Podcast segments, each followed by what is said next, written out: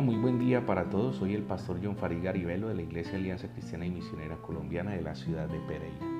Quiero darle la bienvenida en esta nuestra cita solas con Dios e invitarle para que abramos la palabra en el Evangelio de San Lucas, capítulo 6, versículo 1 al 11, y resaltar el versículo 5 cuando dice que el Hijo del Hombre es Señor aún del día de reposo. En esta porción de las Escrituras, del versículo al 11, quiero resaltar cuatro aspectos importantes, teniendo en cuenta la importancia de hacer lo correcto, de hacer siempre lo correcto. Entonces, el primer aspecto que quiero mirar tiene que ver con resaltar los personajes que aparecen allí en la porción de la escritura. El primero de ellos es Jesús, el segundo de ellos son los discípulos como fieles seguidores de Jesús, el tercero son unos personajes interesantes como los fariseos y los escribas, hombres religiosos que sabían y conocían de la ley, pero que no la vivían, hombres que le aplicaban la ley a otros, pero que ellos no la vivían. Por eso Jesús un día los señaló como sepulcros blanqueados, hombres que aparentaban piedad, espiritualidad, pero que en el fondo de sus corazones no lo vivían, no lo experimentaban. Hombres críticos del ministerio de Jesús, que en todo momento y en toda ocasión buscaban la oportunidad para avergonzar a Jesús o dejar o hacerlo quedar mal ante el mismo pueblo. Y por último encontramos al hombre de la mano seca, un hombre enfermo. El segundo aspecto que podemos resaltar allí son los dos acontecimientos. El primero tiene que ver con que los discípulos están recogiendo espigas en el día de reposo y están comiendo de ellas. Y el segundo tiene que ver con la sanidad que Jesús hace el día de reposo a este hombre que tenía la mano seca. Esto nos da lugar entonces al tercer aspecto y es el juicio, la actitud y la crítica, la actitud e-, equivocada que asumen los escribas y los fariseos como hombres legalistas hacia los discípulos y hacia Jesús mismo. Pues la crítica y la censura que ellos hacen o el juicio que ellos hacen es un juicio sin fundamento, haciendo una mala interpretación de la ley, ya que ellos pensaban o consideraban que el mero hecho de que los discípulos tomaran el trigo en las manos y lo frotaran entre sus manos era una manera de trillarlo, era una manera como lo hacían los bueyes cuando lo llevaban a los molinos o cuando los hombres que, con su fuerza movían los molinos tiraban el grano allí para trillarlo. Entonces ellos consideraban que esa era una manera también de desarrollar un trabajo o desarrollar una labor. Frente a esto entonces vemos el cuarto aspecto que es la respuesta de Jesús frente a esta actitud incorrecta de los fariseos y de los escribas. ¿Qué hace Jesús al respecto?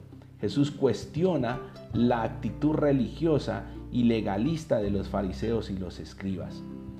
Jesús hace una referencia en cuanto al trigo que era para mitigar el hambre que es una de las necesidades básicas de todo ser humano. Y por eso él confronta el mal accionar de los fariseos y de los escribas con dos preguntas en el versículo 9. Él les dice, ¿es lícito en día de reposo hacer bien o hacer mal? ¿Salvar la vida o quitarla? Frente a esas dos preguntas, los escribas y los fariseos no dan una respuesta. Entonces, cuando los discípulos toman el trigo y lo frotan en las manos para quitarle la cáscara o la vaina y poder comer de la semilla, era simplemente porque los discípulos tenían hambre. Y el hambre es una de las necesidades básicas de todo ser humano. Y el otro aspecto tiene que ver con la sanidad del hombre que tenía la mano seca. Era un hombre que a lo mejor su condición estaba cada día empeorando y lo que Jesús hace es proceder con el bien sanando y restaurando la salud de este hombre.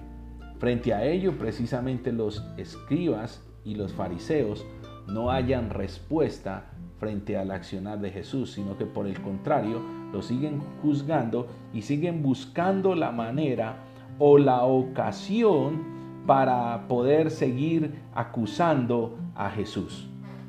Entonces, ¿qué podemos nosotros aprender alrededor de esta enseñanza? Lo primero es que debemos entender, como Jesús mismo lo dijo, que Él no vino a abrogar la ley, sino a cumplirla y a establecer un nuevo pacto, pacto de gracia, un pacto de amor, un pacto de misericordia. Nosotros debemos entender que los fariseos estaban más preocupados por hacer cumplir y establecer leyes que por hacerle el bien al prójimo. Así que el legalismo y la religiosidad riñen con las enseñanzas bíblicas y las enseñanzas prácticas del Evangelio y de Jesús mismo. No podemos entonces ser personas de doble moral que le demandamos a otros lo que nosotros no cumplimos. Y eso sí que es delicado y más en nuestros tiempos, cuando nos detenemos a mirar la jornada espiritual o la vida de otras personas y nos damos a la tarea de hablar de ellos, de denigrar de ellos, de juzgarlos, de criticarlos, sin darnos cuenta que probablemente mucho del accionar de ellos tiene que ver con el accionar de cada uno de nosotros. Muchas de las fallas y errores que vemos en los demás las criticamos y las censuramos y hablamos de ellas porque probablemente también nosotros las estamos viviendo al interior de nuestra vida y no hemos tenido con quién compartirlas o cómo superarlas. No las aceptamos, las rechazamos en nosotros mismos, pero están ahí y cuando las vemos reflejadas en la vida de otras personas nos tomamos el atrevimiento de juzgar y de censurar. Eso es lo que se conoce también como una doble moral.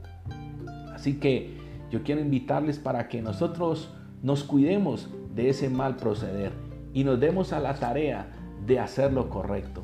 Quiero decirle, queridos amigos, que cuando usted y yo tenemos convicciones de la palabra, convicciones espirituales arraigadas en nuestro ser y en nuestro corazón, ellas son las que nos cuidan y nos ayudan para poder proceder de manera correcta.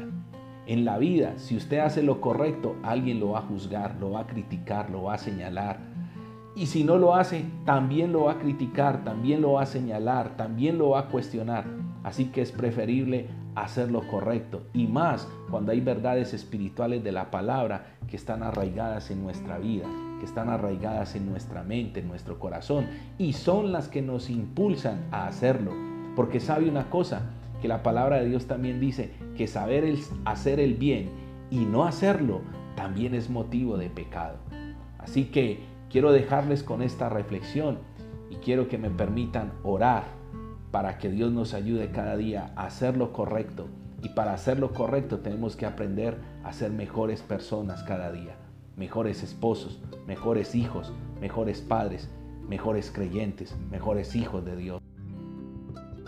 Padre, en esta mañana quiero bendecir tu nombre y agradecerte por este tiempo que podemos estar meditando tu palabra, Señor por lo que tú nos enseñas, nos instruyes y nos corriges y nos animas a través de ella, Señor.